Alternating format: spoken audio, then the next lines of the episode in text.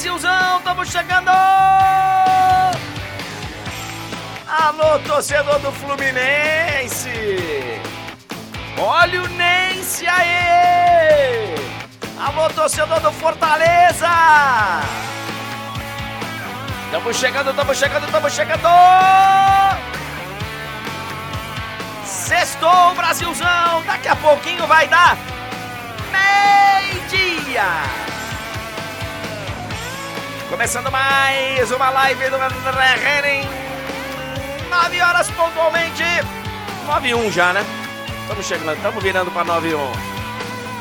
Bom dia, boa tarde, boa noite, boa madrugada, onde quer que você se encontre. O Flusão tá na semifinal da Libertadores.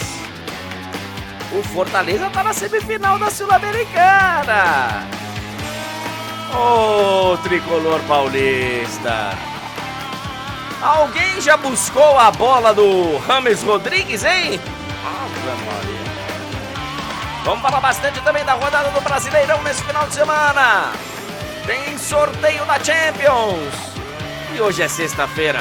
Tem a famosa caixa de perguntas para você chegar com a gente. Tá bom demais. Tá bom demais. Banda, começa de novo. Aí sim, ei!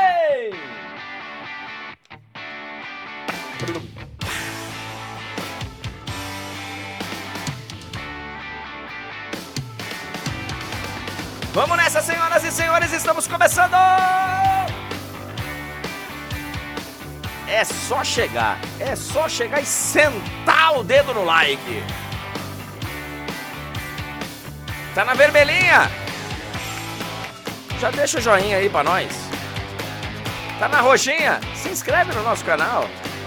Na azulzinha, na alvinegra, sejam bem-vindos!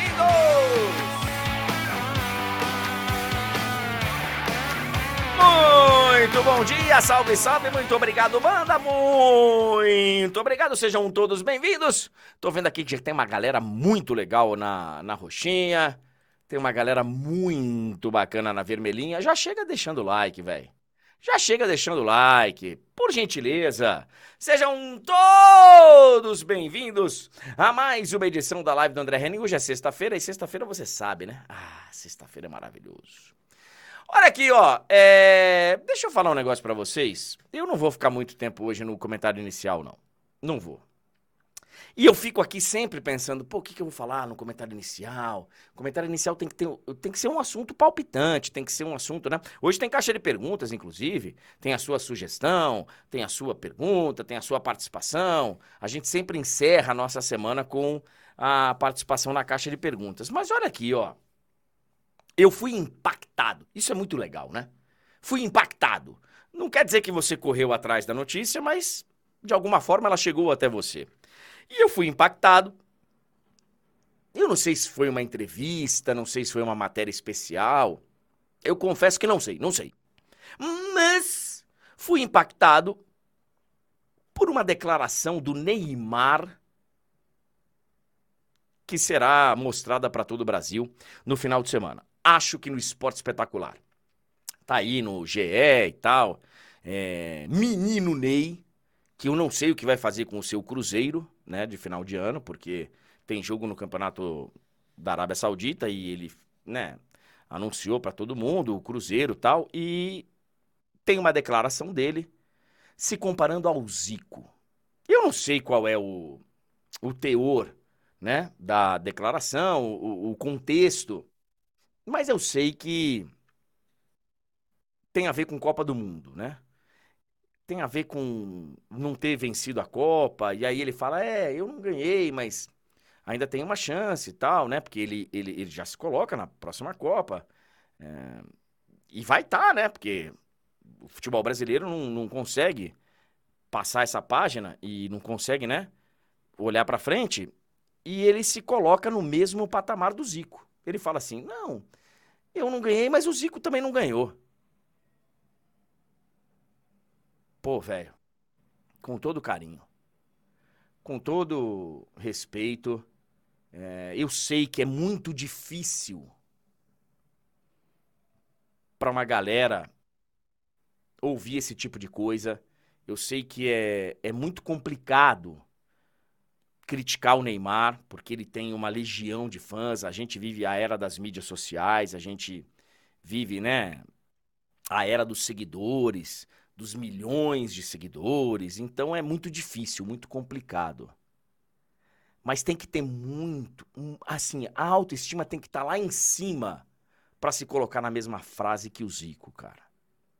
O Zico é líder de uma geração que, verdade, não ganhou a Copa do Mundo. Mas uma geração que deixou um legado pro futebol brasileiro. Que entrou para a história do futebol mundial como uma das maiores seleções de todos os tempos. A seleção de 1982, ela é um negócio que só quem, né, acompanha futebol sabe o valor.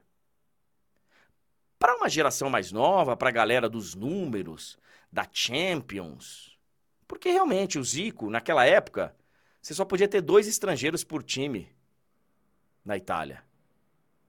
Para você jogar no futebol italiano, você tinha que ser muito diferente. O Zico é o maior ídolo da história do clube de maior torcida do Brasil, cara. O Zico tem um legado que é maravilhoso, dentro e fora do campo. Se colocar no mesmo patamar que o Zico é de uma audácia que não tem tamanho.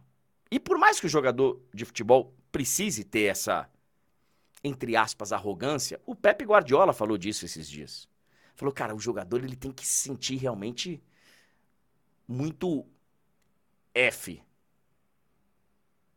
Mas a esse ponto, cara, também tem que ter noção. Também tem que ter noção. O Zico é líder de uma geração que não ganhou a Copa, mas que entrou para a história. Infelizmente, o Neymar é líder de uma geração que entrou para a história do futebol, né, do futebol brasileiro, como um fracasso. Ah, o Neymar ganhou a Champions, ganhou, velho, ganhou. E vou te falar, fez parte de um dos maiores times da história. Fez parte. Fez parte foi importante pra caramba. Porque quando a gente também faz essa crítica, as pessoas vêm e falam: pô, você fica falando aí, o Neymar jogou muito. Joga muito. Ah, o Neymar é um craque. Muito. Mas se colocar no mesmo patamar do Zico, cara. Eu sei que a geração hoje é a geração que que idolatra uma selfie, que adora as mídias sociais. Eu sei que muitos jornalistas, inclusive, por terem tirado uma selfie com o Neymar, colocam ele num, num patamar diferente. O Neymar entra para a história como um grande jogador de futebol. Ponto. Para ser um Zico, com todo carinho, velho, eu sei que eu tô mexendo num vespeiro. Eu sei. Mas se colocar na mesma frase que o Zico, é muita audácia, velho.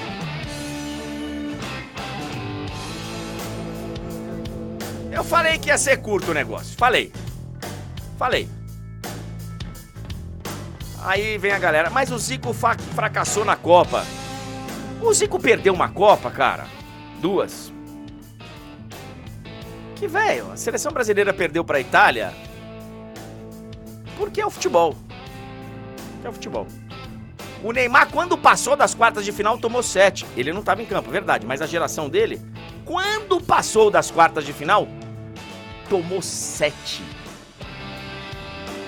O Neymar é líder de uma geração que perdeu para a Croácia e para a Bélgica numa Copa do Mundo.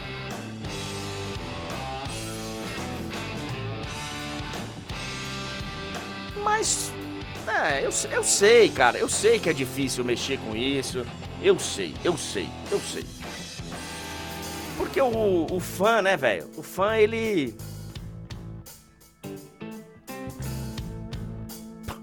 O Zico, cara, é praticamente uma religião no Flamengo. E deveria ser no futebol brasileiro. E até acho que seja. Que torcedor de todos os times olham pro Zico e falam, cara, falam, cara, esse cara é diferente. Bom, vamos nessa. Bom dia, seu Túlio Ligeiro! Como é que estão as coisas, meu amigo? Hoje nós temos vários assuntos, porque os nossos tricolores entraram em campo e o tricolor carioca classificou, o tricolor Leão do Pici classificou, o tricolor paulista ficou pelo caminho. Bom dia, Túlio Ligeiro. Bom dia, André. Bom dia para todo mundo que nos acompanha. É, André, não foi uma noite feliz para todos os tricolores, infelizmente, mas para a maioria pelo menos foi. A gente vai falar disso, vamos falar de muitas outras coisas. E assim, só para dar uma pitadinha aí no que você estava falando. É... Por favor, por cara, favor, dê uma pitadinha. Cara, é muito complicado comparar jogadores de épocas tão distintas, né? Porque como o futebol é, e digo tanto no sentido de modelo do, de negócio quanto o esporte é jogado, é, aí assim, você entra numa disputa que é do que a pessoa acha, do que outra pessoa acha, então assim, eu acho que é, uma, é um ponto muito pessoal mesmo. E, e aí, uns vão ter mais propriedade para falar porque viveram as duas épocas, outros não vão ter tanta propriedade porque não viveram, as, não viveram os dois momentos, e aí vira uma, uma disputa simplesmente de, de gosto no final das contas e enfim. É, eu, eu, vejo algumas pessoas comentando, inclusive, galera, tá chegando? Deixa o like, já deixa o like. Eu vejo muita gente chegando aqui falando assim, ah, mas o Zico perdeu um pênalti decisivo na Copa do Mundo. Verdade, verdade. O Neymar não bateu pênalti decisivo na Copa do Mundo. Que acho que é um dos a culpa é muito pouco dele, eu, eu, não, eu já falei 200 vezes, eu não superei a disputa de pênaltis da seleção brasileira contra a Croácia. Não superei. Não superei. 99% até me, prov, até me provarem o contrário. 99% da culpa, 99 não. 90% da culpa é do treinador. 5% do capitão, 5% do Neymar que tinha que pegar a bola e ir lá bater. Agora, cara, é como diz o meme lá, né? Só, só bate quem perde, não é isso? Só perde quem bate? Então, cara, agora, eu acho de uma audácia, cara, se colocar na mesma frase que o Zico. Ô, ô Túlio, o cara tem que se sentir muito pica das galáxias, perdão aqui da expressão, para se colocar na mesma frase que o Zico, cara. Não dá. Porque assim, a gente tem que perceber que o ídolo, que a referência, que o cara que entra para a história, ele tem um algo mais. Não é só jogar bola. Eu sei, mas Não... É André, eu, eu consigo entender o Neymar fazer isso, porque se você pensar nas gerações, ele, proporcionalmente falando, é para para a geração atual o que o Zico foi para dele. Ele era o, o, grande nome da sele... ele é o, o, grande nome da seleção. Então assim, eu acho justo ele ele pelo ele se colocar nesse nesse lugar, entendeu? Porque você pode discutir de fato se, se, ele, se ele tá muito abaixo, se ele tá no mesmo nível, enfim. E, e tem gente no chat falando que ele tá com certeza acima. Mas eu acho que, assim, na, na mesma prateleira, na mesma mesa, ele, ele tá, entendeu? Porque a gente tá falando de dois jogadores que foram os principais nomes de suas respectivas gerações. Então, assim, eu acho que na mesma mesa ele senta, entendeu? Aí se, se, ele. Se quem fica na cabeceira, quem fica naquela mesa, quem fica no cantinho da mesa, quem chega no final das contas e bate no peito e fala eu pago a conta, aí é outra história. Mas é, na mesma mesa eles sentam. Na é, minha visão, né? Sim, claro. E aí é opinião, não tem, não tem o certo, não tem o errado, tem cada um. Eu só acho assim, é... no para o ímpar, numa pelada, eu entendo escolher o Neymar. Ah, é, o Zico na tá frente, muito... Na frente gente, do Zico. A gente não, vê não, o Zico eu, nas eu, peladas de final de ano, ele já não, não dá mais, não. Né? Não, sim, mas eu digo o seguinte... Tô brincando. Eu entendo quem escolhe o Neymar. O Neymar jogando bola é muito bom. Eu escolheria o Zico 10 vezes. Mas eu entendo, entendo. O Neymar, cara, o Neymar com a bola... No... Cara, o Neymar é um craque, craque, craque. Agora, pra história do futebol, cara outra época. Mas assim, para a história do futebol, não dá para comparar. É a minha opinião. E com todo respeito, não, cara, não tem, não tem problema nenhum. Porque as pessoas viram e falam: Ah, André, mas o seu negócio é pessoal. Não tem como ser pessoal. Eu não tenho nenhuma relação, nunca tive, nunca terei com o Neymar. Se fosse pessoal, se fosse por simpatia, eu nem falaria o nome dele, cara. Porque não, não sabe, não, eu, eu não tenho nada a ver com ele. Só que eu também tenho que ver o que acontece no futebol hoje em dia e eu tenho que falar para vocês, senhoras e senhores, que hoje a gente está na expectativa de Al Ittihad e Al Hilal. Pô, esse é... é... Beleza. Cada um, cada, cada um é cada um, cada um é cada um. O Zico jamais vai falar isso porque é um gentleman, porque é um cara diferente. Mas o legado, cara, hoje é difícil. Porque quem vai olhar vai falar, pô, mas o Neymar jogou com o Messi, jogou. Verdade. Verdade. O Zico não jogou com o Messi. O Zico era o Messi. Então, assim, é, é só essa diferente. Essa diferença. Mas tudo bem. Vamos tocar. Não tem problema nenhum, cara. Eu sei que é André. mexer. Eu sei, eu sei. Que a, a, galera tem problema. Não pode criticar o, o menino Ney. Não pode. E, e eu tenho vários colegas, inclusive, que. Mas, paciência, cada um é cada um. A minha opinião é, essa. É muita audácia se colocar na mesma frase, na mesma prateleira que o Zico. É porque, André, é aquilo. É, você falou da questão do legado. E aí vem o grande problema de comparar as épocas. Na época do Zico, um jogador brasileiro, o grande meio que ele tinha de impactar no futebol mundial e não só no, no, no, na nossa visão era a Copa do Mundo, né? Era através da seleção. Hoje, os jogadores eles conseguem o quê?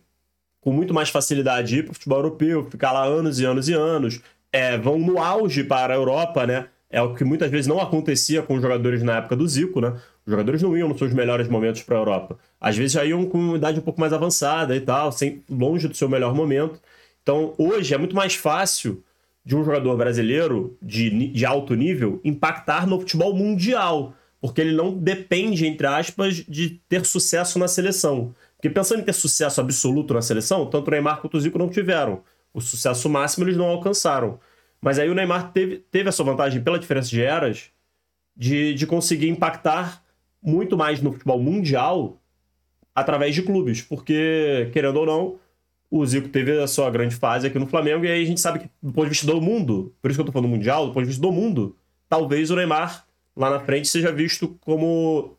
Então. Tô falando talvez, é... eu tô levantando uma hipótese, entendeu? Eu acho que, pra, acho que pro Brasil é muito. De, pro ponto de vista do brasileiro, eu acho que vai ser difícil do Neymar ser visto pela maioria das pessoas como maior que o Zico, eu acho. Mas eu, eu acho eu... que do ponto de vista do resto do mundo, é, eu acho que a coisa fica complicada pro, pro Galinha.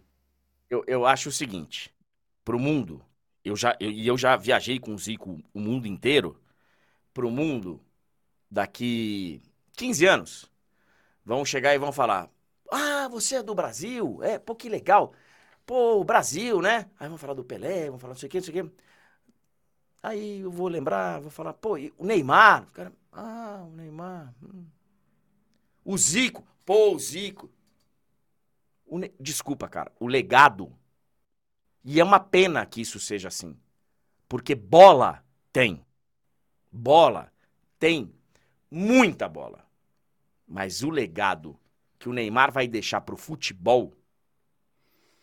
A não ser que ele ganhe a Copa do Mundo daqui a três anos, sendo o que o Messi foi para a Argentina, o que eu duvido, que eu duvido, porque ele fez uma escolha de vida, enfim, que eu não julgo também, mas fez uma escolha de vida que não, não sabe, não, não combina com futebol de alto rendimento, de ele, a não ser que aconteça uma Copa do Mundo, desculpa, velho. A geração do Neymar é que a gente tem dificuldade para ver isso agora. A gente tem dificuldade. O Neymar é líder de uma era porque o Neymar, desde que assume a titularidade da seleção, logo depois da Copa da África, né? Porque ele não vai para a Copa do Mundo da África. O Dunga não o convoca. Eu acho até que ok o Dunga não tê-lo convocado, porque ah, mas estava começando, né? Tava É, mas aí ele, ele não se ajudou com os outros jogadores que ele levou, né? Ah, não, claro, claro, claro, claro. A convocação foi ruim e tal. Mas ok, tava. Né, técnico, velho. A escolha ali é difícil, mas ok. É, até entendo não ter levado. A partir daquele momento, cara, o Neymar passa a ser o líder dessa geração. A referência dessa geração. O líder técnico, né? Líder técnico, líder. Não é um líder de elenco e tal, vistoso, como foi o próprio Dunga, como foi, sei lá, o Cafu, como, como foram outros, né? Você fala, caraca, a seleção brasileira tem um capitão, tem um. Ele não era, mas era. Não, e, né? acho que, assim, nos bastidores ali, na resenha, ele devia ser um dos com ou o, ou o, entendeu? Assim, então ele devia sim ter esse papel de líder também nos bastidores, com certeza. Com certeza. E digo mais, para ser capitão da seleção brasileira nessa era é porque bateu palma para ele. Porque senão, e acho que é um dos problemas dessa geração, não ter tido um capitão para chegar e que foi o Dunga em, com o Romário em 94, o que foi o Lúcio, o que foi o Cafu, o que foi o Roberto Carlos com a turma de 2002. Não teve um capitão para chegar e enquadrar. Não teve, não teve. Todo mundo bateu palma e fez amém pro Neymar desde 2011 para cá. E desculpa, velho. A gente vai entrar pra história como uma era do futebol brasileiro fracassada. Que me perdoe. Cara, é difícil assumir isso. Mas a seleção brasileira, em três Copas do Mundo, não teve uma vitória decente. Uma! Uma! Não teve. Não teve. Aí o cara vai falar: ah, mas pode procurar. Não teve. Sabe qual foi a grande vitória da seleção brasileira nas últimas três Copas do Mundo? Que o Neymar passou a ser líder da nossa Copa da nossa seleção? Foi a vitória na, nos pênaltis na Copa do Mundo do Brasil em 2014. Que a gente quase caiu fora porque tomamos uma bola na trave no, no finalzinho. Ganhar nos pênaltis era oitavas de final? Oitavas. É. é. Nas oitavas de final da Copa. Não acho que tenha sido, mas realmente só de essa vitória entrar na, na, na, disputa já é um tanto quanto decepcionante mesmo.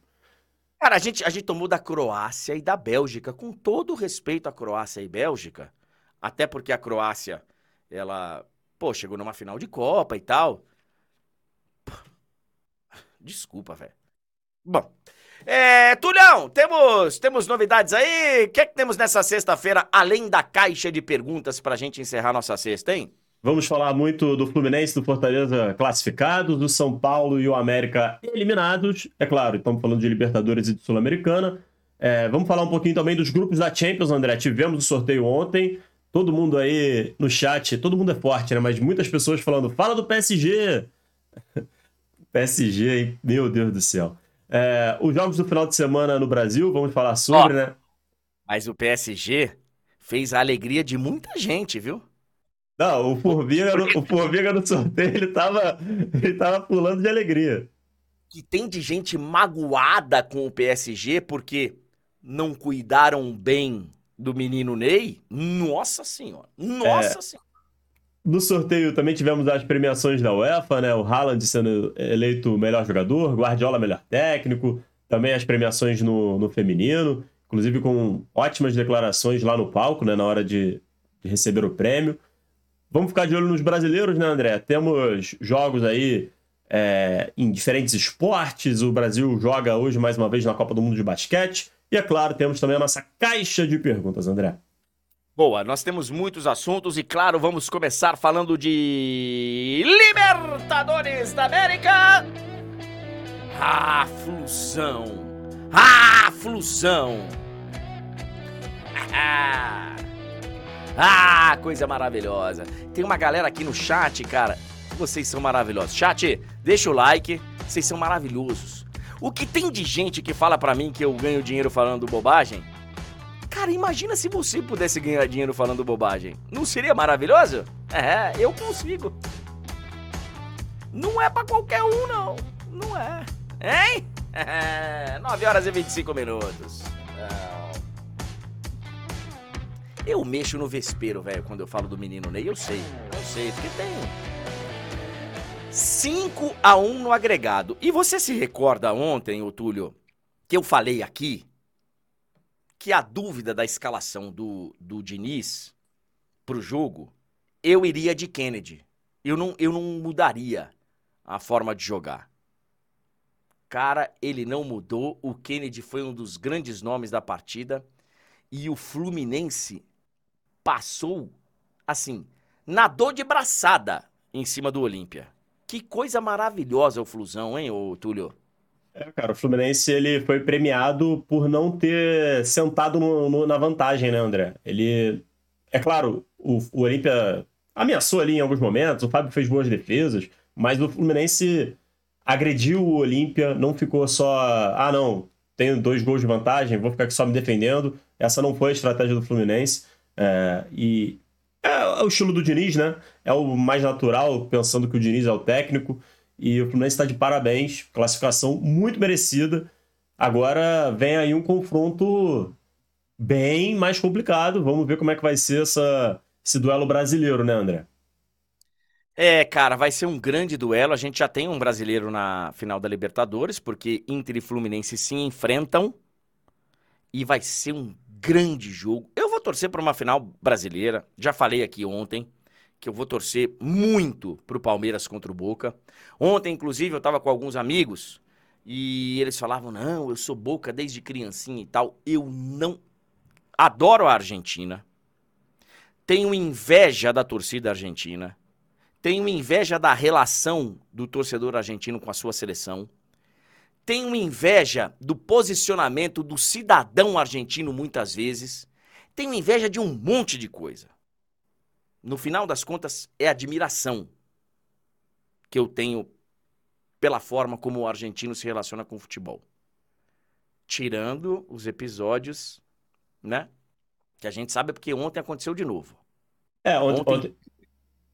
não era na Argentina, mas é, é um problema que é, é de quase todos os nossos vizinhos, né, André? Todos os nossos vizinhos tratam a gente dessa forma, os argentinos, os paraguaios, os uruguaios. É um, é um caso que extrapola o futebol. Mas eu não tenho controle sobre isso. Eu não, eu não posso é, pegar uma pessoa pelo pescoço e falar para ela deixar de ser racista, deixar de ser.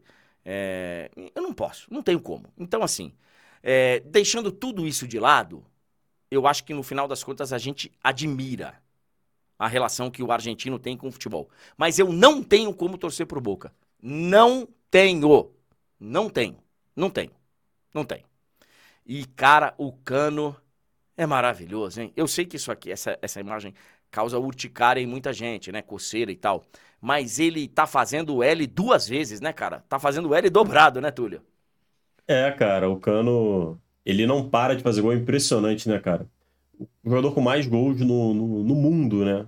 É, coisa de maluco. Eu, eu, não sei assim se o torcedor do Fluminense sabia que quando contratou o Cano que a coisa ia ser tão maravilhosa assim pro, pro, pro Fluminense, sabe? É, e aí pode, quem sabe, né? O Fluminense vai em busca agora, como disse o Diniz e a torcida sabe disso, o Fluminense vai em busca tem a semifinal ainda, é claro, faltam três jogos, mas o Fluminense vai em busca do maior título da sua história, né?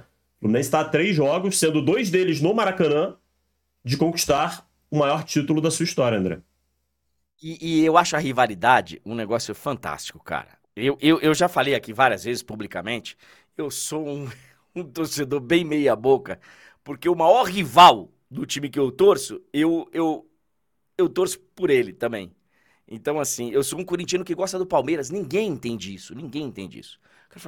Você não é corintiano, então? Sou, cara, sou. Eu torço pro Corinthians. Hoje, inclusive, é aniversário do Esporte Clube Corinthians Paulista. O Corinthians, hoje, 1 de setembro, com, completa 113 anos de existência. Nasceu aqui pertinho da, da, da minha casa, no Bom Retiro. É, é, é, um clube fantástico. Eu tenho. Mas eu gosto do maior rival. Eu gosto do Palmeiras. E, cara, Túlio, tem alguns colegas nossos, colegas nossos, colegas nossos, de emissora e tal, que eles estão, cara, mas muito preocupados, muito preocupados com a possibilidade do Fluminense ser campeão da Libertadores. Ah. Um, e em nome dessa rivalidade, Fla-Flu, eu até ouvi com um cantinho de orelha, porque eu não eu não procuro a fofoca, mas ela chega até a sua pessoa, né? E ela chega até a minha pessoa. Eu, às vezes, estou lá no portal e aparece uma, uma notícia de uma fofoca. Fulana tá na praia com um biquíni diferente. Aí você clica. Fulano tá vendendo a mansão não sei aonde. Você clica, você dá uma olhadinha. É, fulano é flagrado não sei aonde. Você, né, você não procura, mas a informação vem. E, velho, tem uma turma que tá com um medo do Fluminense ser campeão da Libertadores, que não tá no gibi, viu, Túlio? É, André, eu acho que é um, um temor aqui muito comum no Rio de Janeiro, porque tem o seguinte, né? O torcedor do Flamengo sabe que, por mais que o Flamengo tenha mais Libertadores, o Fluminense vai vai, vai ficar aqui, ó, buzinando, os torcedores tricolores vão ficar buzinando, né? Na cabeça do, do, do Flamengo, dos torcedores flamenguistas, ainda mais porque o Flamengo poderia ter entrado no meio do caminho e não entrou. Afinal, vai ser no Maracanã, então tem todo um peso diferente. É, o torcedor do Botafogo, que é o outro torcedor do Rio que não tem esse título, tá tipo ficando meio que, apesar do, da grande campeão brasileiro, tá assim, caraca, só a gente não vai ter, sabe? Tá, se, se acontecer. E o torcedor do Vasco tá tipo assim, caraca, o Fluminense vai empatar comigo. Então, assim, é, todas as torcidas estão ali incomodadas e, e você pode ter certeza que a grande maioria dos torcedores de Flamengo, é, Botafogo e Vasco vão torcer pro Inter pra caramba. A torcida do Inter tá aí com um reforço de peso para essa semifinal, porque os secadores estarão ligados em grande parte do Rio de Janeiro, André. Então, assim, é, o Fluminense acho que tem aí ainda um confronto muito duro, mas, assim, o Fluminense apenas uma vez na sua história esteve tão perto do título, né? Justamente quando chegou na final e perdeu. Então, assim, é, então, o torcedor do Fluminense tem que se animar, sim, mas tem que ficar ligado porque o Inter não tá de bobeira. É, cara, eu acho isso interessante, porque assim, o futebol, ele, ele sobrevive graças ao torcedor. O dia que acabar a torcida, não tem futebol. Só não você, tem mais. É só você observar, né, André, que infelizmente muitos esportes têm dificuldades ali de, de orçamento para acontecer, não, você tem dificuldade de transmissão, porque não, não tem torcida e aí o, não se sustenta sozinho, né? Depende de ou do governo bancar, ou de alguma empresa, de algum outro interessado, porque quando há torcida, o negócio é sustentável por si só. É isso, é isso. É, o, o, o esporte, se ele não tiver o torcedor, ele vira série. Aí você vê quando você quiser, você, né? Você vai no cinema se você quiser tal quando envolve o torcedor é diferente. Tanto que, hoje em dia, nas mídias e tal, você tem duas coisas que são primordiais para você ver ao vivo: notícia e esporte. Notícia e esporte. O resto, você pode ver na hora que você quiser. Você é impactado, ah, vou ver agora, não vou, para no meio. Jogo você não para no meio. E, e, e, digo mais, André, a notícia até um pouco menos, porque, tipo assim, você pode ser impactado, tipo assim, não com uma transmissão, né? Só com pá, a texto, alguma coisa assim. É, o esporte é o que tem mais, assim, essa, essa necessidade disparado, disparado. Dito isso,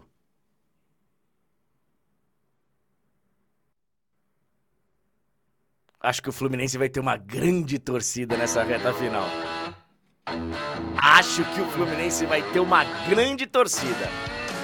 Os antes, evidentemente, do Rio de Janeiro estão contra, mas o que eu ouvi de gente ontem falando que vai torcer pro Fluminense.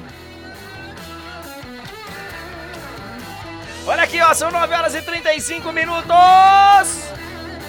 Olha, André, o Ícaro, o Ícaro tá falando aqui que tem jogo que dá vontade de terminar no meio. Tem. Lógico que tem. Tem jogo que dá vontade de você nem começar a assistir. Mas se é o seu time, não tem como parar, velho. Não tem como parar. E não André, tem. só para destacar aqui a galera, que é o seguinte, a gente tá falando mais do ponto de vista do Fluminense, porque o Fluminense que se classificou, né? Então, assim, é, a gente não tá ignorando o Inter, a gente não tá descartando o Inter. É... A gente falou do Inter na quarta-feira, né? É. Logo depois da classificação do Inter e viralizou aqui a nossa opinião. É, a torcida do Inter, recebi várias mensagens do torcedor do Inter, porque acontece um negócio com o Inter que é muito sério, que eu falei aqui na terça-feira. O Inter está na semifinal da Libertadores e tem gente comentando que, ah, mas o Inter né, não é tudo é. isso, não. não. O Inter não, é porque pegou o Bolívar. Ah, o Inter. Inclusive, o Inter, né, André? Seríssimo candidato. Ah. Inclusive, né, André, é, é sempre bom a gente lembrar o seguinte: o Inter pode, do ponto de vista ali técnico, nesse momento, não ser visto como o favorito para o confronto, mas é um time que tem muito mais tradição na competição que o Fluminense, com todo respeito mas, ao Fluminense. Então, assim. Mas, é... não, está sendo visto. Assim, tem um favorito? Não, não, assim. Pelo, eu... pelo que você tem visto nos, nos bares, nos botecos, nas praças do Brasil, é, eu acho tem, que. Tem, um, tem algum dos times sendo apontados como favorito? Sendo apontado como favorito? Ou Inter ou Fluminense? Pelo que eu tenho visto, o Fluminense está sendo levemente apontado como favorito, André. Assim, e eu até concordo em partes por, por um trabalho um pouquinho mais longe, um pouquinho não, bem mais longevo aí do, do, do Diniz. Acho que pode pesar em determinado momento, mas assim, eu não descarto de maneira alguma. Eu acho que é tipo muito parelho, é quase 50-50, sabe? É, e assim, a gente sabe que em competição de mata-mata, coisas diferentes acontecem, coisas um tanto quanto inesperadas. Não seria inesperado o Inter passar, não mesmo. Eu colocaria 55-45 por aí, André, e olhe lá. Mas é porque o Inter ele tem mostrado nessa Libertadores aí no mata-mata um espírito copeiro muito forte. Então, assim, e tem jogadores de qualidade, e o, e o Kudê tá aí encontrando um caminho com esse, com esse time que tem excelentes jogadores. Então, assim, é muito igual. O Inter decide em casa, né? É isso. O Inter decide em casa porque fez melhor campanha na fase de grupos. É isso. Galera no chat vai, vai resolver aqui pra, pra gente. Eu confesso que ontem tava vendo o resultado São Paulo, Fluminense. E, e na hora que o Fluminense fez 1 a 0 eu até já dei uma desligada do. Mas assim, é... Mas é isso mesmo, André. O, o Inter decide no Beira Rio. Os jogos da volta acontecem no Allianz Parque e no Beira Rio. Então, eu vou, eu vou ser bem sincero, cara. Para mim, não tem favorito nessa semifinal. Inter e Fluminense. Não tem. E na outra, o Palmeiras é favorito. Aí o cara vai falar, tá, mas é muito favorito? Não. Não, não é muito favorito, mas é favorito. Eu acho que o Palmeiras é um time mais sólido, é uma, sabe? Então, assim, é... Mas é o Boca, velho. O Boca é. A gente falou sobre isso ontem. O Boca é chato. O Boca é. E até eu encontrei um amigo meu, aquele meu amigo que me liga de vez em quando às 5 e meia, 6 da manhã, encontrei com ele ontem. E ele falou assim: pô, o problema do Palmeiras contra o Boca é que a gente. É, o Boca joga pelo empate. Eu falei, como assim joga empate? É, porque se for pros pênaltis eles ganham. Ah, falei, ah, entendi. Então, assim, o Palmeiras tem que superar o Boca com a bola rolando, porque se for pros pênaltis, é, tem esse trauma. O, não é que é trauma, mas o, o, Boca, ele vive muito também, tá vivendo um grande momento lá, o Romero, o, o goleiro. Então, assim, é ok. Eu acho que o Palmeiras é favorito. No duelo brasileiro, não sei se tem favorito, não. Honestamente, não sei se tem, não. Eu acho que vai ser. A gente vai falar mais sobre isso porque nós temos muito tempo. Temos muito tempo. 9 horas e 39 minutos. Ah, Fortaleza. Cara, eu não vi o jogo ontem. Eu tinha um outro compromisso e tal, mas eu vi uma foto do mosaico, do castelão maravilhoso o Fortaleza é. Caraca, cara, olha isso. Olha isso. Eu sei que tem gente que vai falar, ah, tá, mas é, é mosaico, não ganha jogo. Tá bom, não ganha jogo. Mas olha a perfeição desse mosaico, cara. Os caras acham que é fácil você pegar um, um estádio com 60 mil pessoas e fazer isso. O Fortaleza tá de parabéns, velho. Tá de parabéns. E eu sei, é um dos assuntos que causam urticária em algumas pessoas. Daqui a pouco a gente vai falar do prêmio da UEFA, o discurso da Sarina Wigman, a técnica da seleção inglesa. Eu sei que causou uma reação alérgica em muita gente. E isso também causa, porque é um time do Nordeste, é um time que não tem a visibilidade da grande mídia. Mas o Túlio, eu não vou também colocar favorito entre Corinthians e Fortaleza. Mas o Fortaleza ir para a final da Sul-Americana é, assim, tranquilamente viável. Tranquilamente. O Fortaleza vai chegar para jogar contra o Corinthians, se não como favorito, como um grande postulante a chegar à final, né? Você não tem essa sensação? Com certeza, André. É, fico bem na dúvida aí se, se há favorito ou não para esse, esse confronto. Eu acho que se eu fosse apontar assim que tem um, eu, eu, a minha dúvida é se eu devo apontar o Fortaleza como favorito. Eu, eu acho não, que hoje é. Se, não... a gente, se a gente for obrigado a apontar um favorito, eu não acho que tenha um ser com consciência de futebol e tal. O que o cara pode falar é assim: ah, mas tem camisa, ah, mas tem. Isso aí, ok. Usar isso como argumento, ok. Mas bola, o Fortaleza tá jogando mais bola que o Corinthians. E tem outro ponto que eu acho que é importante, André, que é o seguinte: o Corinthians, dependendo das próximas rodadas aí do Campeonato Brasileiro, pode ter que dividir sua atenção, porque o Corinthians é, tá próximo ali da zona de rebaixamento. Então, assim, se a coisa, se a corda apertar no Brasileirão, o Corinthians pode se ver obrigado a, a ficar ali com a atenção dividida e, e, e não conseguir se dedicar 100% a esse confronto, coisa que o Fortaleza, pelo menos no momento, pode fazer tranquilamente, se assim desejar. Eu, eu tenho uma admiração muito grande pelo Fortaleza. Primeiro porque é, tem feito um trabalho muito sério nos últimos anos tem uma torcida maravilhosa.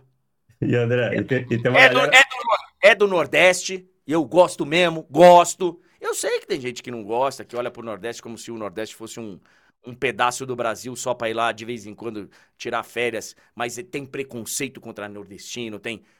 Eu não, eu, eu sou uma cria do Nordeste, eu passei a minha vida quase que uma boa parte da minha vida eu passei no Nordeste e, e, e, é lá onde eu vou passar o resto da minha vida. Quando terminar isso aqui, é lá que eu vou morar. E eu sei que tem gente que não gosta. Mas, velho, o Fortaleza é um negócio muito sério. E o trabalho desse voivoda? O cara que recebe telefonema toda hora. Toda hora o, o, o celular dele toca. Do 011, do 021 do 031, do 051. É que a galera hoje em dia não sabe o que, é isso, mas esses são os códigos interurbanos, né? 011 é São Paulo, 21 Rio, 031 é Minas, 051 Rio Grande do Sul. É, 051 Rio Grande do Sul. Então, assim, é... E ele fica lá, cara. Ele faz um trabalho muito sério. Parabéns. Aí a gente chega no outro tricolor, né, ô Túlio? E aí, velho? É. É uma pena, porque assim, eu avisei aqui ontem. O São Paulo, desde 2020, tava conseguindo reverter todas no Morumbi. E tal, e tal. Aí voltou é, no, no prejuízo contra não sei quem virou. Contra o Corinthians, virou. Contra não sei quem, virou. Uma hora ia dar errado. Uma hora não ia dar. E foi ontem, cara. E pobre Rames Rodrigues, ele chutou a bola bem longe, hein, Túlio? Foi um daqueles pênaltis que você fala. Ih, o meme pro negócio lá do Chaves, ele é fácil, né? Porque ele pegou mal na bola. Agora, eu vou te falar, ele ele teve uma baita hombridade. Foi lá, fez um post. Falou, ó, errei, peço desculpas. Responsabilidade é minha. Uma pena, cara, porque o, o Rames, ele. Eu acho que ele ainda vai dar muita alegria pro torcedor de São Paulo. Mas ontem deu ruim, Túlio. É, André, ele até tinha entrado bem no jogo, é, e eu concordo contigo que uma hora poderia dar errado, mas eu achava que mais uma vez daria certo, né? Eu falei aqui, eu achava que mais uma vez o São Paulo ia conseguir a virada.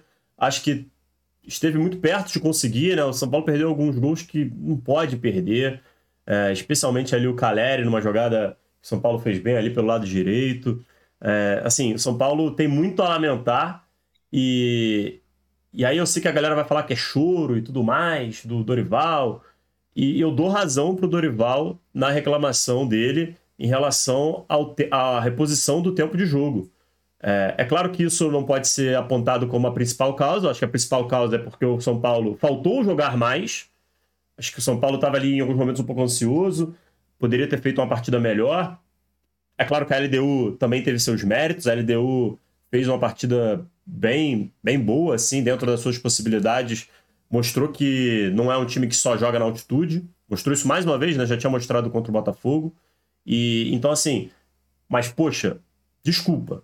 O que o árbitro fez ontem em relação à, à reposição de, de tempo de jogo é uma brincadeira, cara. Os caras estavam fazendo muita cera. No primeiro tempo ele deu um minuto de acréscimo. No segundo ele deu sete, mas sete foi pouco por tudo que aconteceu.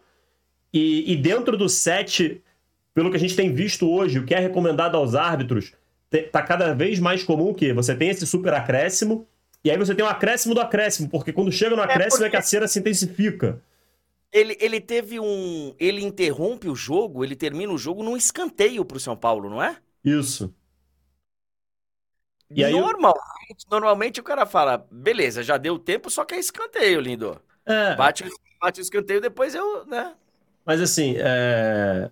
eu, eu não sou São Paulino, não tô, não tô chorando pelo São Paulo, então assim, eu me sinto confortável em falar isso. Mas, cara, e eu, eu, sou um grande defensor do que o Dorival falou, né? O Dorival falou que tá na hora do futebol ser cronometrado, cara, porque é muito complicado você dar tanto poder ao árbitro. O árbitro ele tem um poder muito grande quando ele, ele determina o, o acréscimo. E assim, a gente sabe que a arbitragem é ruim em todo o planeta. Você tá dando, a gente dá o poder de um cara que na maioria das vezes não está preparado para a sua função de definir quanto tempo de acréscimo vai ter. Não é mais fácil, não seria melhor a gente chegar e falar, putz, ó, o tempo de bola rolando deve ser X. Vamos cronometrar? É assim, ficar parar o relógio? Eu, eu, eu sou um defensor disso há bastante tempo e ontem foi mais um jogo, André, que reforça essa tese. É muito, é muito complicado você dar tanto poder pro, pro árbitro. Então, é que, é que assim, hoje em dia a gente reclamar disso é complicado porque o futebol é assim, né? A gente sabe que é assim. E se a gente tivesse em vantagem, a gente tô colocando a camisa do São Paulo nesse momento, né? A gente também teria feito cera, também teria feito. É que eu acho que a gente não faz tão bem quanto eles. Mas ele também é, tá o... errado, André. também acho. Perfeito, perfeito. Só que assim, hoje, uma das armas do futebol é essa. É murchar a bola, é, sabe, demorar para bater um, um, lateral, é pegar aquela bola, esperar a falta e ir pro chão. Isso também é considerado, né, para muita gente, você pode considerar um antijogo. Você pode falar, pô, porque o jogo, o esporte, ele na teoria, né, no conceito dele, ele é um jogo disputado entre duas equipes por um período X de tempo, que no caso do futebol é 90 minutos, e você joga, um vence, o outro, mas é jogado. E muitas vezes a gente não joga. E a gente pede para não jogar. Pô, por que, que não cai? Por que, que não. O 7 a 1 até hoje a gente fala. Pô, por que, que o Júlio César não caiu? Não... Então, assim, é difícil você colocar na conta. Eu entendo perfeitamente a sua. E acho muito justa. Especialmente no primeiro tempo, cara, deu só um minuto. Mas assim, cara, é difícil, né, você jogar a responsabilidade no. Porque o árbitro também, Túlio, pode falar o seguinte: pera um pouquinho. Vocês tiveram 97 minutos para fazer gol. Aí a conta, a culpa é minha que você, porque você ia fazendo no minuto 98 e eu não dei o acréscimo? Não, então, é o que eu falei, não dá para culpar a arbitragem. Mas é, você, querendo ou não, você tirou alguns minutos que o time poderia é, conseguir fazer o que ele não fez nos outros. A gente já viu, quantas vezes a gente já não viu o jogo ser decidido no finalzinho. Então, é, enfim, o meu ponto é, é o meu ponto é, não, não dá para ficar glamorizando a cera. É, falar que faz. Eu, eu, eu, sou muito contra essa história ah. de, de, glamorização da cera, de falar que ah, faz parte, o futebol não pode perder isso, e não sei o quê. Porque é o argumento de muita gente, falando, ah, não, isso faz parte do jogo. Pô, faz parte do jogo tornar o jogo pior. Faz. Infelizmente é... faz. Não infelizmente a cultura, a cultura é essa. A e... cultura, infelizmente, é essa, Túlio. E outra, começa na base, velho. Eu vejo todo sábado, amanhã, sábado, eu, te, eu tenho um, um, racha, meu futebolzinho de manhã no sábado. 10 da manhã, todo sábado, eu bato a minha bolinha. E tem o campeonato das crianças, que rola a manhã inteira. Vai até duas, três da tarde. Invade amanhã no clube. O que você vê de moleque de 9, 10, 11 anos se jogando, tentando enganar o árbitro, fazendo. Cara, é uma enormidade.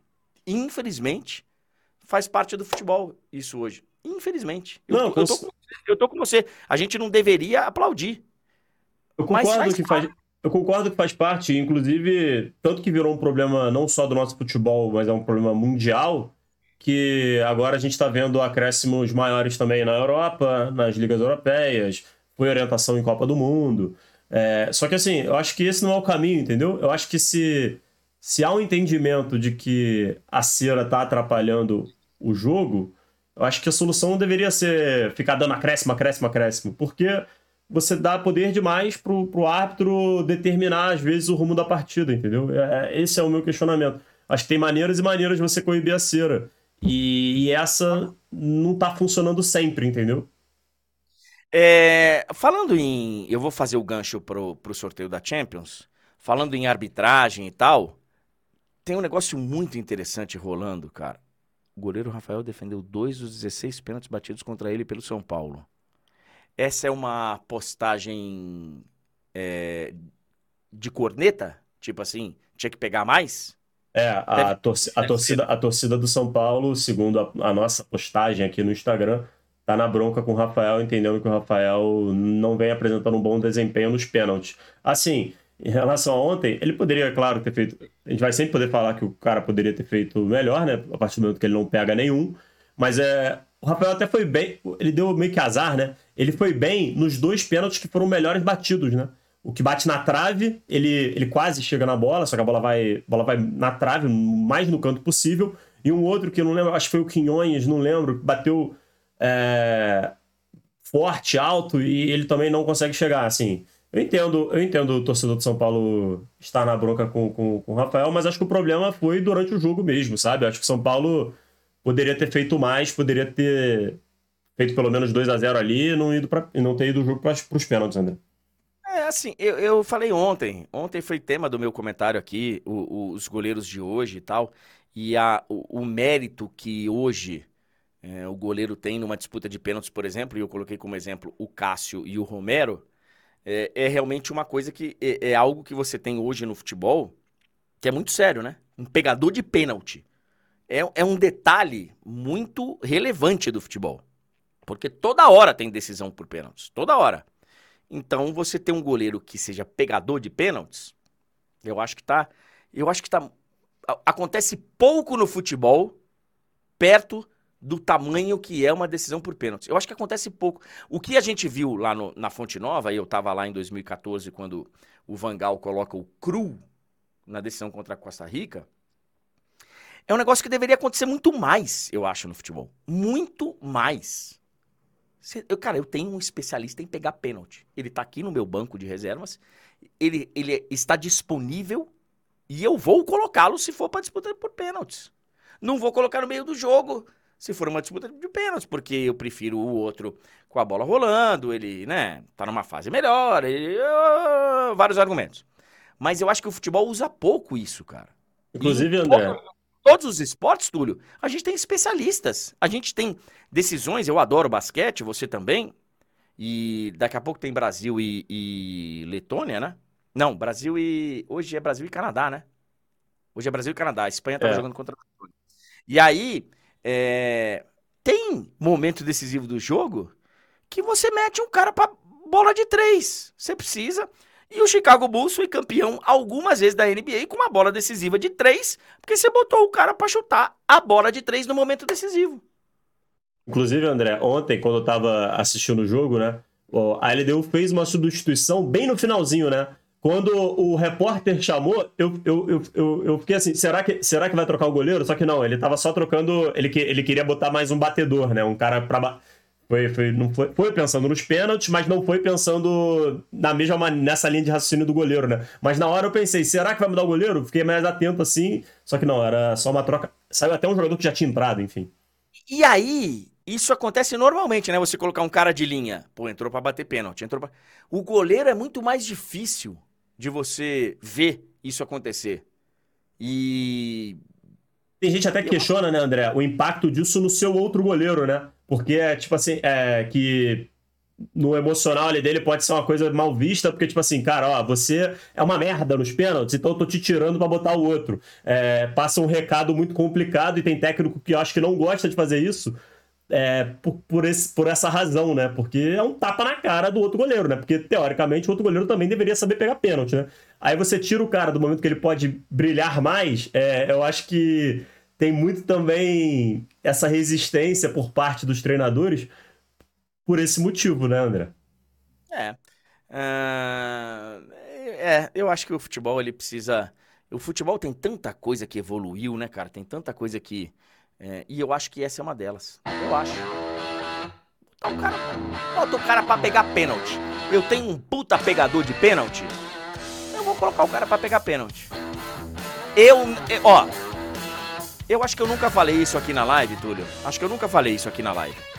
Eu ainda não superei a disputa de pênaltis contra a, a- a Croácia. Se o Cássio tivesse lá. Porra, coloca o Cássio pra pegar pênalti. Eu não me conf... Cara, eu não me conformo com a estratégia do Brasil naquela disputa de pênaltis.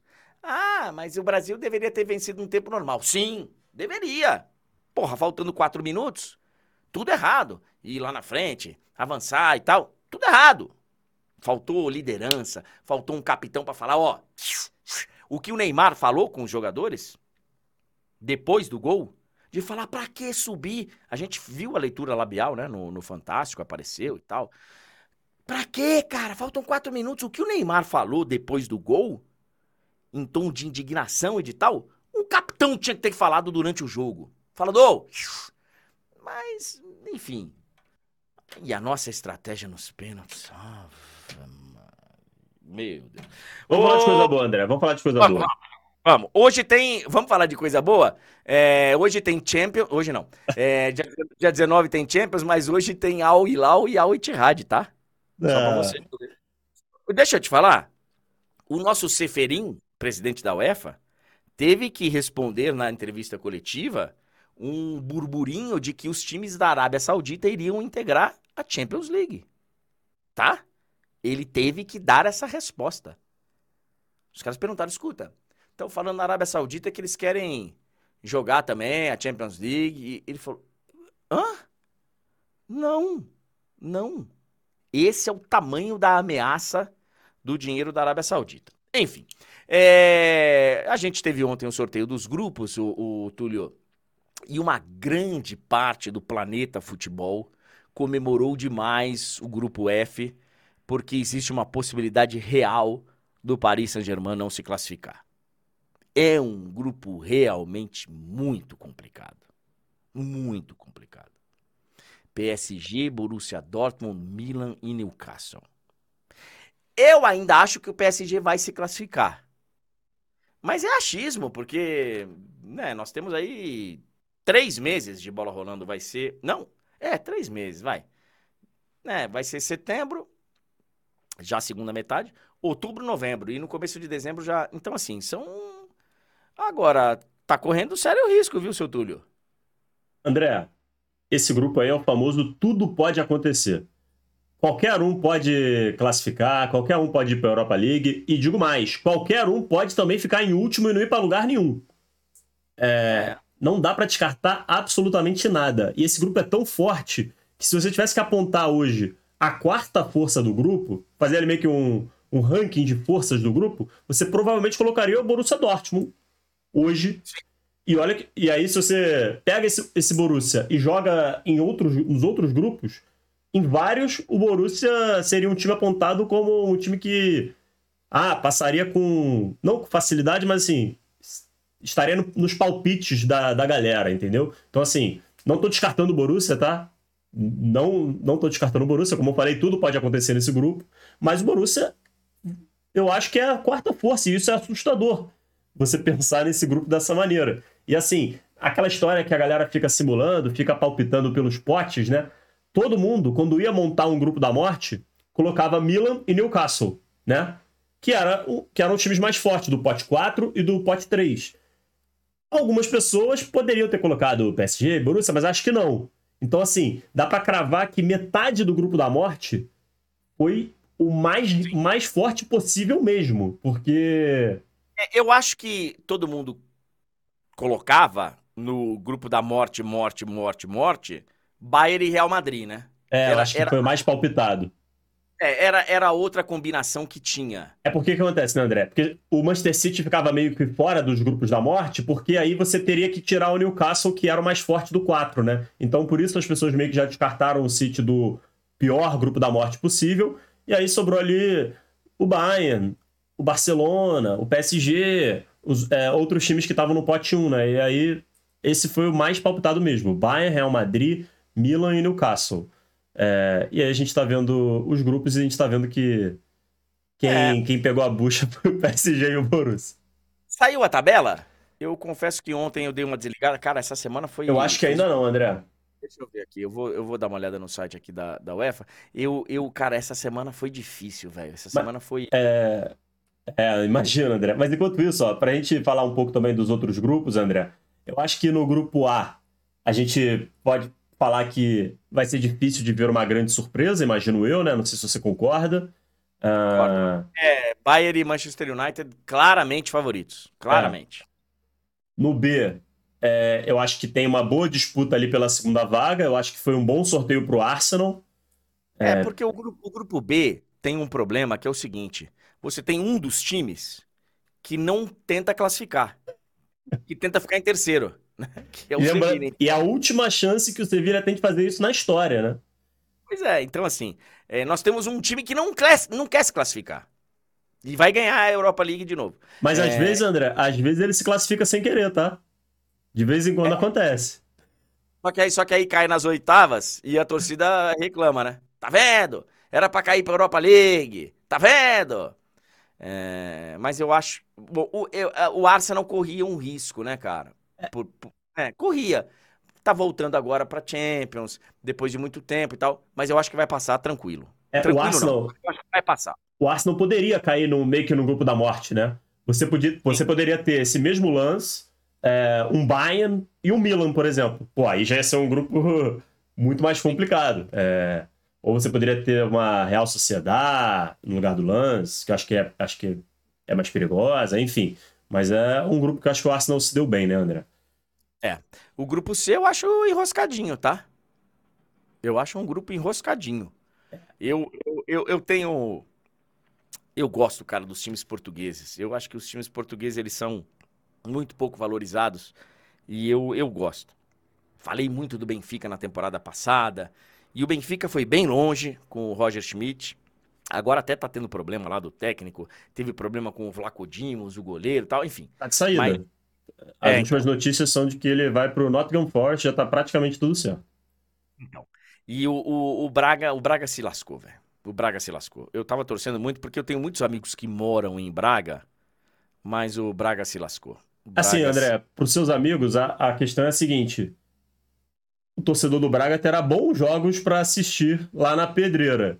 Ah, sim. O problema Pô, é vai ser, vai ter uma vida muito difícil para para beliscar pelo menos uma vaga na Europa League. Até isso vai ser difícil. Vai, vai ser difícil. Eu acho que no grupo D é, o Benfica corre um, um, risco ali. Eu acho que a Inter passa. E aí, esse, esse é um grupo muito equilibrado, tá? É, também eu acho. acho um grupo, eu acho um grupo muito equilibrado. É porque o próprio, tem... o próprio Salzburg já mostrou aí nas últimas temporadas que não pode ser descartado. Então, assim, é...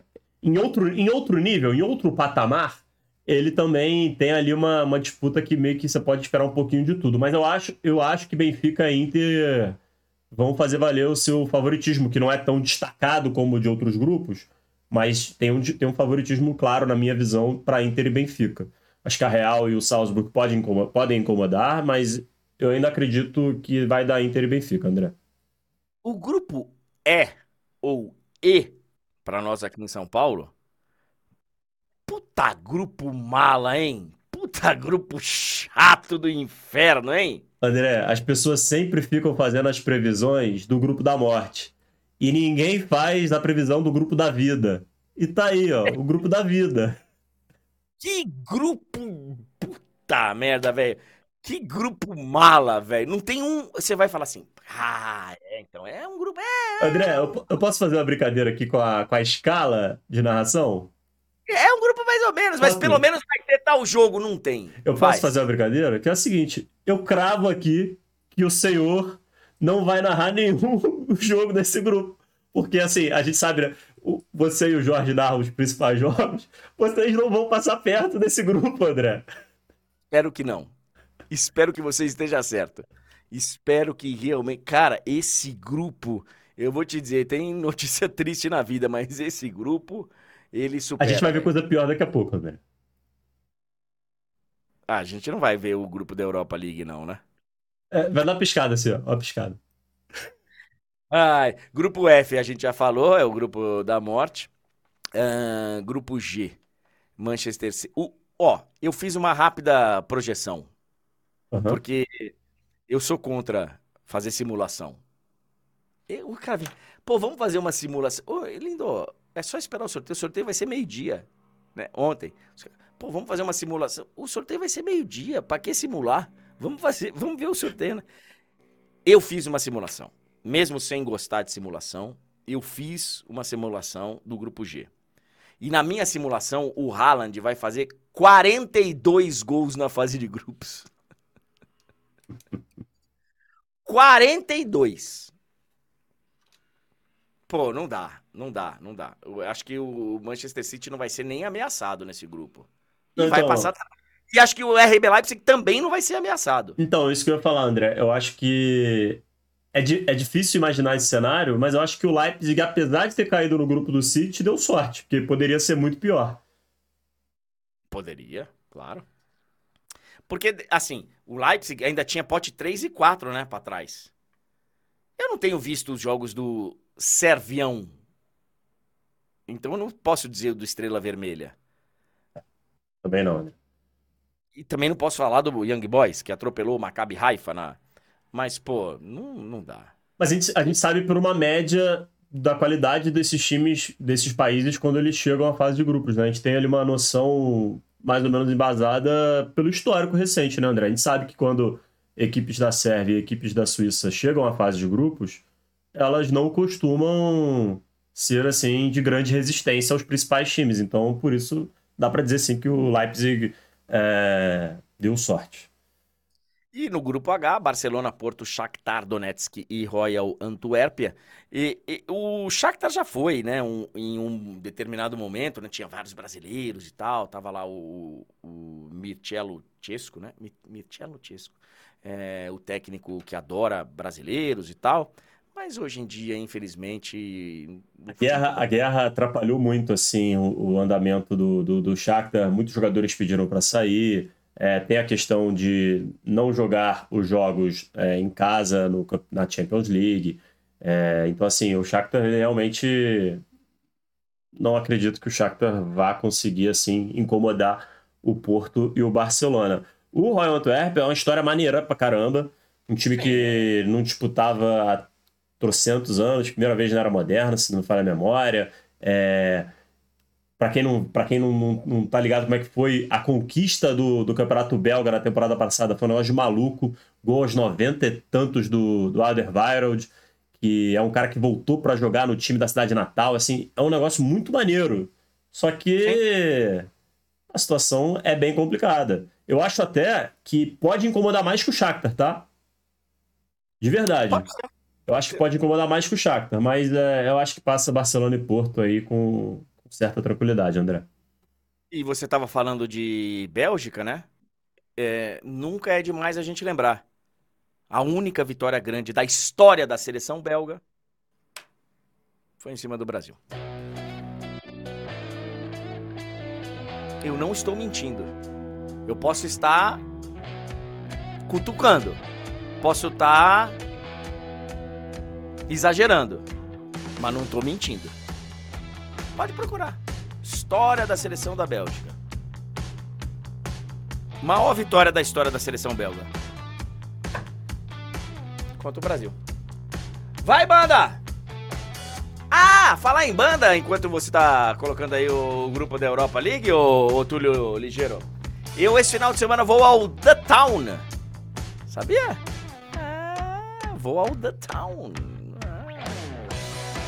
É caras estão falando 86. 86 a seleção da Bélgica chegou. Mas a maior vitória da história da seleção belga é disparado a vitória contra a seleção brasileira. E quem diz isso são os próprios belgas, né?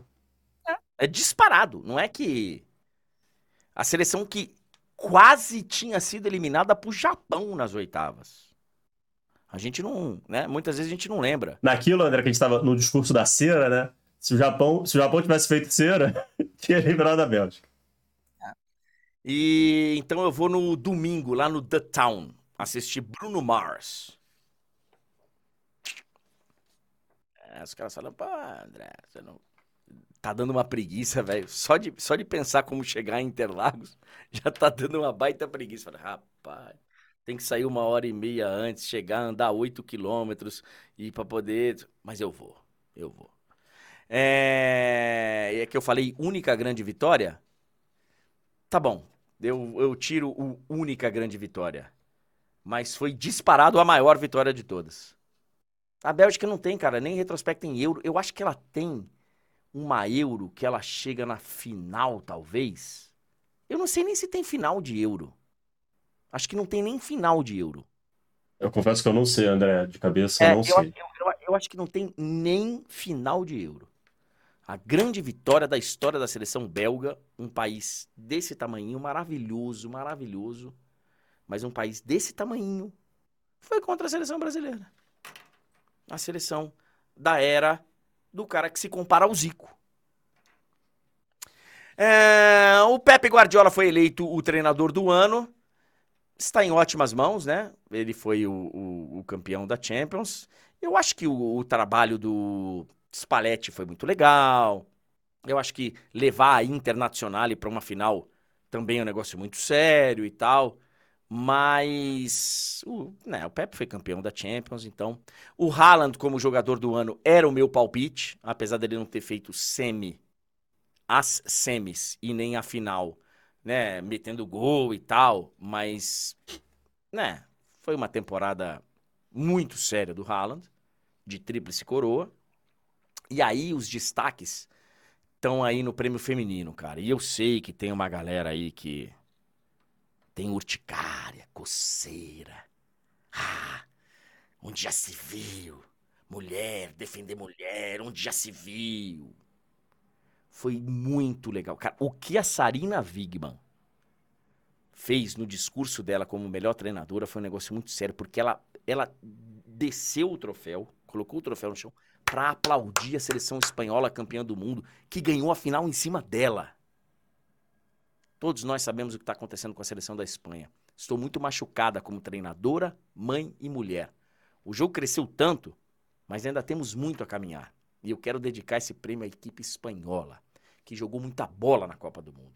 Essa equipe merece ser celebrada e eu vou aplaudir de novo o time espanhol. E ela coloca o troféu no chão e aplaude o time espanhol, cara.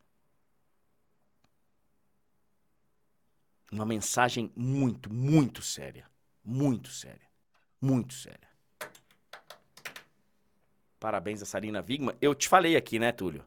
É, no meio da Copa do Mundo, alguém chegou pro diretor técnico da FA, Football Association, lá da Confederação, a CBF da, da Inglaterra, os inventores do futebol, e falaram, cara, vem cá, é, o Gareth... É, Southgate. Southgate. Só faz besteira. Uma âncora.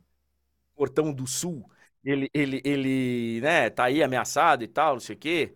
E vem cá, existe alguma possibilidade da Sarina Wigman ser, por exemplo, técnica da seleção masculina? E o cara da FEI falou, claro que existe essa possibilidade, por que não? Não tô falando que vai ser, não tô falando que é a principal candidata, mas pode sim. E aí, cara, a coceira, né? Tem gente que fica. Você vê no chat logo. Tulhão! 10 horas e 16 minutos. Ah, acho que é isso, né? Vamos pra caixa de perguntas? Deixa eu mandar um grande abraço, Túlio, pra galera do Camisa 21. Eles fizeram uma enquete lá de melhor narrador e tal. E, cara, tem tanto voto. Me mandaram ontem, tem, sei lá, 500 mil votos, não sei. E eu tava liderando. Pô, obrigado, galera. Obrigado aí pelo. Primeiro por ter colocado o meu nome na votação. É, porque tem gente, tem gente que não coloca nem na votação, né? Fala, fulano, vamos colocar três caras aqui. Então, muito obrigado por ter colocado meu nome na votação. Muito obrigado a quem votou. E eu prometo honrar o meu mandato. Não vou colocar nenhum assessor para ser bucha de canhão. Pra levar depois a. Ah, deixa eu mudar de assunto. É, é que chega sexta-feira, cara, eu fico meio assim. Ah, ontem, infelizmente, o Felipe Meligeni teve que abandonar o jogo, né? Ele. Ele até estava perdendo, mas teve que abandonar o jogo no US Open. Com isso, o Felipe Meligeni e a Bia Haddad estão eliminados do US Open.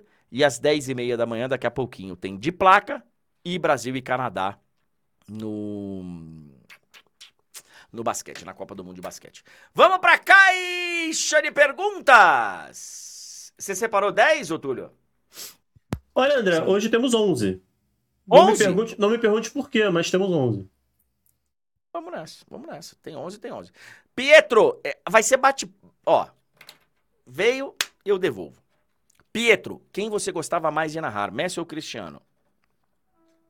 Cristiano. Não sei porque eu tive mais, mais sorte com o Cristiano. Então acabava que os jogos do Cristiano Ronaldo era, né? Mas eu também fiz grandes jogos do Messi, vi grandes momentos do Messi, mas por alguma razão que é, eu, né? Acabava que eu era o Cristiano. Obrigado, Pietro! Próxima! Lucas, quem você acha que será a zebra dessa Champions? Visto aquele grupo lá e tal, os grupos, né? Caraca, eu não consegui ver assim de cara uma zebra. Temporada passada eu falei que o Benfica ia longe. Eu fiz jogos do Benfica na, nos playoffs. Os caras falavam, é, Benfica foi longe, foi até as quartas. Uh... União Berlim. Acho que vai aprontar no grupo do Real Madrid e do Napoli. Muito obrigado, Lucas! Próxima! Rony, será que esse ano foi o prime do Haaland? Não. Ainda tem vários anos pela frente. Nessa fase de grupos, por exemplo, ele vai fazer mais de 40 gols. Obrigado, Rony. Ainda tem muito, cara, pro Haaland. Muito. Obrigado, meu garoto. Próxima! Lucas. André, você acha que Bayern, com a contratação do Harry Kane, chega favorito ao título? Então, eu estava falando ontem no sorteio. Eu acho que essa Champions, diferente de outras que você pulverizava um pouquinho, você colocava 3, 4 e tal, eu acho que essa Champions tem um claro favorito e um claro time a desbancar o favorito. City, muito favorito. Não quer dizer que vai ser campeão, e o Bayern, o principal time a bater o City. O resto tá por ali. É o que eu acho. Acho que o City ainda é o favorito. Obrigado, Lucas. Próxima. É, Isaac, bom dia. Não sei se você fala sobre. Gostaria de saber como é a sua relação com seu filho sobre futebol. É maravilhosa. Ele torce para o mesmo time que eu. Ele teve essa escolha, né? Com quatro, cinco anos de idade. Eu, ele, ele pôde escolher o time que ele ia torcer. E eu falei para ele, não tem problema nenhum você torcer para outro time que não o meu. Você só escolhe outro pai, né? Vai morar em outro lugar, tal, mas é, não tem problema nenhum. eu, cara, é, é legal, é legal a pergunta, Isaac. Eu vejo, cara, o sofrimento que ele tem com o futebol. Fica puto, xinga aí. E eu olho e falo, calma, calma, jovem. Calma, jovem. Ai, cara, mas ele é bem, bem torcedor. Obrigado, Isaac. Próxima, Gabriel. Primeira vez aqui. Será que com esse time jovem o Real chega longe na Champions? Eu acho que chega, cara. Eu acho que chega. É... Real é sempre Real, né, velho? Ontem eu tava conversando com o Hendrick. O Hendrick teve ontem lá na, na, na firma. Aliás, o, o Túlio Ligeiro, ontem o... a gente recebeu na firma a visita do Hendrick e de Casé, dono da Casé TV. Tá com muito, viu? Ah, imagino. Tá com muito. Sumiu? Imagino que ele tá com muito mesmo. É um, é um maravilhoso, cara. É um maravilhoso. Eu adoro o Casemiro. E Belt também esteve lá. Toda aquela turma. Ah, eu acho que vai longe, ô Gabriel. Eu vou apostar aqui. Apostar não. Vou palpitar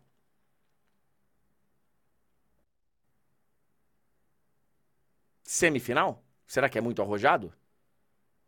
Pro Real? Quarta? Nunca é. É. Semifinal. Vou colocar o Real vai ser semifinalista da Champions. Obrigado, Gabriel. Próxima. É, o Vitor Oliveira. Fala, careca. Eu não entendi a risadinha. Não, é que ele tá brincando, é que ele também é. Aí ele tá. Ah, tá. Por isso que ele tá falando que tem lugar de fala. Lugar de fala. Entendi. É, se o Diniz ganha liberta, as cri críticas diminuem diminuem, porque o brasileiro é muito resu resultadista, né? Normal. É, diminuem. Mas na seleção brasileira, a seleção brasileira é uma baita vitrine, né, cara? E é uma. É um telhado de vidro muito. Você fica muito em evidência. As convocações são questionadas. E aí, se você convoca um cara, e o cara é vendido, por exemplo, tá vendo? O que é um negócio absolutamente normal de acontecer, né? Porque o cara vai para a seleção brasileira, os times de fora falam: pô, você viu tal cara que a gente tava de olho? Pô, foi convocado para a seleção. Esse cara é bom mesmo, hein? E aí. Diminui. Não sei se muito, mas diminui. André, Obrigado, mas, Victor. Ah. Mas é aquilo. É, isso é normal, o cara ser convocado e ser vendido, mas tem que ficar de olho aí nas situações é, de empresário empresários em comum. Eu tô falando porque é, algumas pessoas fizeram levantamentos aí que, que meio esquisitos, assim. Ah, é? É, não... Depois me manda. Uhum. Depois, depois me manda pra gente falar semana que vem. Depois me manda. Obrigado, Vitor Oliveira. Próxima. Você está na caixa de perguntas, são 10 e 23 Kennedy, quando, você, quando que vai ser o primeiro jogo da UEFA Champions League? Dia 19 de setembro. Dia 19, uma terça-feira, tem rodada da Champions. Dia 19, inclusive, já anote na sua agenda. É aniversário de Bruno Formiga. Mala. Mala. Mas é uma mala nossa, né? A gente adora. O Formiga, cara, eu adoro o Formiga. Eu encho tanto o saco do Formiga, cara.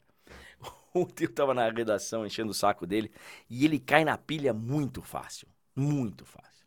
Eu amo o Bruno Formiga. No... Obrigado, querido. Ah. No ao vivo você também tava, tava cutucando ele, que ele tava feliz lá com a situação do PSG, aí...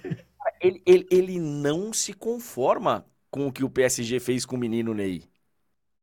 Ele realmente vestiu a camisa de menino Ney, que o PSG sacaneou o menino Ney e tal. Cada um é cada um. Eu respeitosamente discordo bastante, mas tudo bem. É, próxima! Rodrigo, Flu é o time mais bem treinado do Brasil ou ainda é o Palmeiras? Ah, velho. Os dois são muito bem treinados, tá? Mas que nem o Palmeiras é difícil, cara.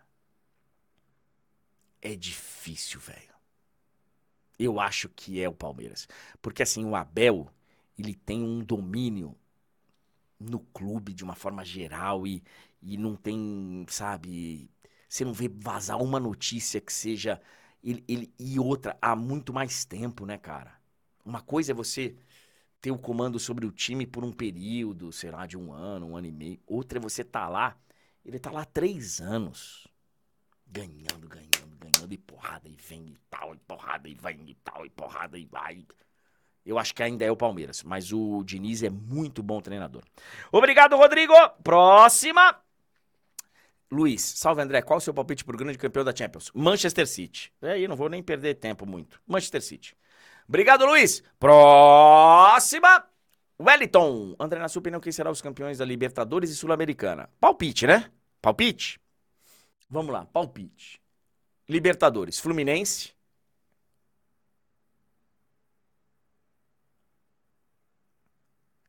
Aí, aí eu paro para analisar a semifinal contra o Inter. Uma possível final contra a Boca ou qualquer um dos quatro, né, velho? Pode ser. Mas palpite, palpite, Fluminense. É, Sul-Americana, palpite.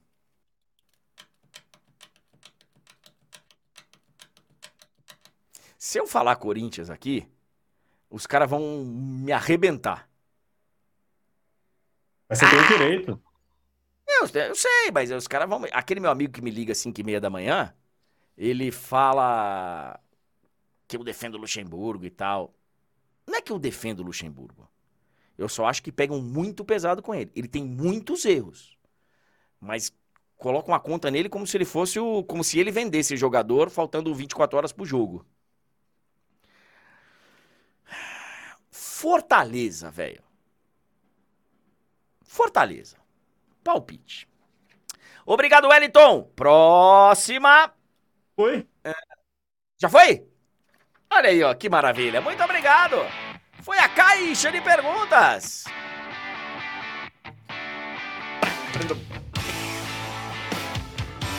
Obrigado, senhoras e senhores. Coisa linda, hein?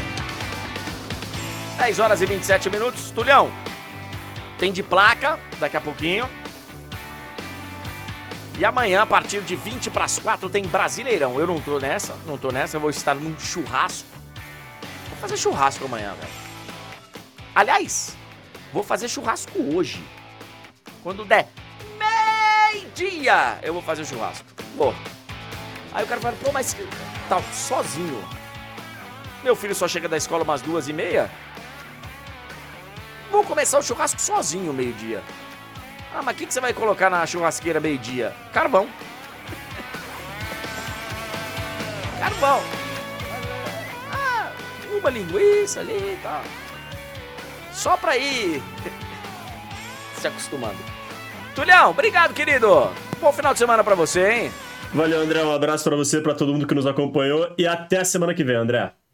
Obrigado, gente. Deixa o like aí. Quem não deixou o like, por favor, a hora é essa. Tenham todos um ótimo final de semana. E a gente volta na segunda-feira, a partir das nove da manhã, com a live do André Henning. Valeu, galera! Valeu, bom final de semana!